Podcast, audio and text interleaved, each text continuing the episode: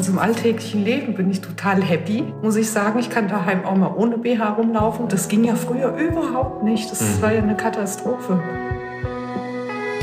Herzlich willkommen zum Podcast der Praxiskontur mit Standorten in Frankfurt am Main und Fulda.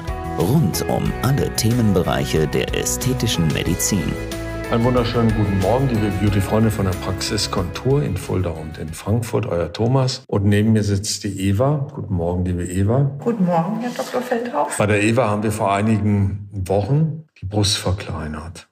Und die Eva kam mit einer Körbchengröße zwischen F und H, also eine riesige Brust, die sie die eigentlich die letzten Jahrzehnte wirklich massiv belastet hat. Mögen Sie einfach mal ein bisschen was zu Ihren Beweggründen sagen, warum Sie sich zu der OP entschieden haben? Also das ging eigentlich über mehrere Jahre, muss ich sagen. Am schlimmsten waren die Nackenschmerzen und die daraus resultierenden Kopfschmerzen, die ich fast jede Woche musste ich Medikamente nehmen deswegen. Und seit ich jetzt, ich habe schon gemerkt, seitdem ich die Brust verkleinert habe, Mitte Oktober, ich habe noch keine einzige Kopfschmerztablette nehmen müssen, beziehungsweise die Nackenschmerzen sind völlig verschwunden fühle mich total locker und befreit. Und ich muss sagen, das war ein richtig guter Schritt.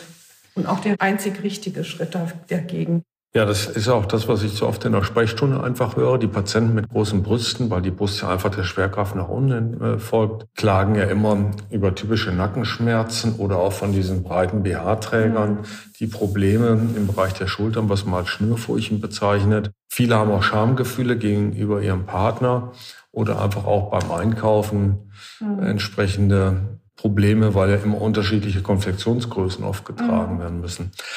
Jetzt haben wir die OP gemacht im Oktober. Wir haben, glaube ich, fast zwei Kilo an Gewebe entfernt. Mhm. Es ist alles schön und problemlos verheilt. Wie gefallen Sie sich denn jetzt mit der neuen Brust? Was hat sich denn so im alltäglichen Leben verändert jetzt, außer dass der Kopfschmerz deutlich besser geworden ist? Also im alltäglichen Leben bin ich total happy, muss ich sagen. Ich kann daheim auch mal ohne BH rumlaufen, was man zwischendurch ja auch schon machen kann.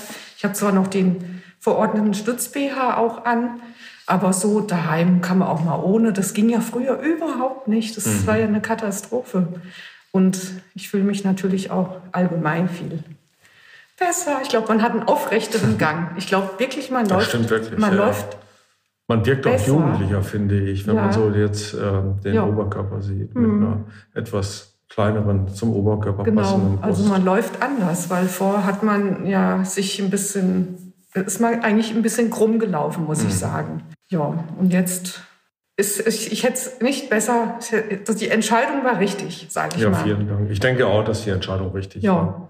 Das heißt, wenn man sagt, Entscheidung war richtig, dann bereut man auch nichts, dann kann man auch mit den Narben, die zwangsläufig genau. entstehen, leben. Mit den Narben, weil eigentlich genau. sind ja die Vorteile mehr im Vordergrund. Stehend. Richtig, ja.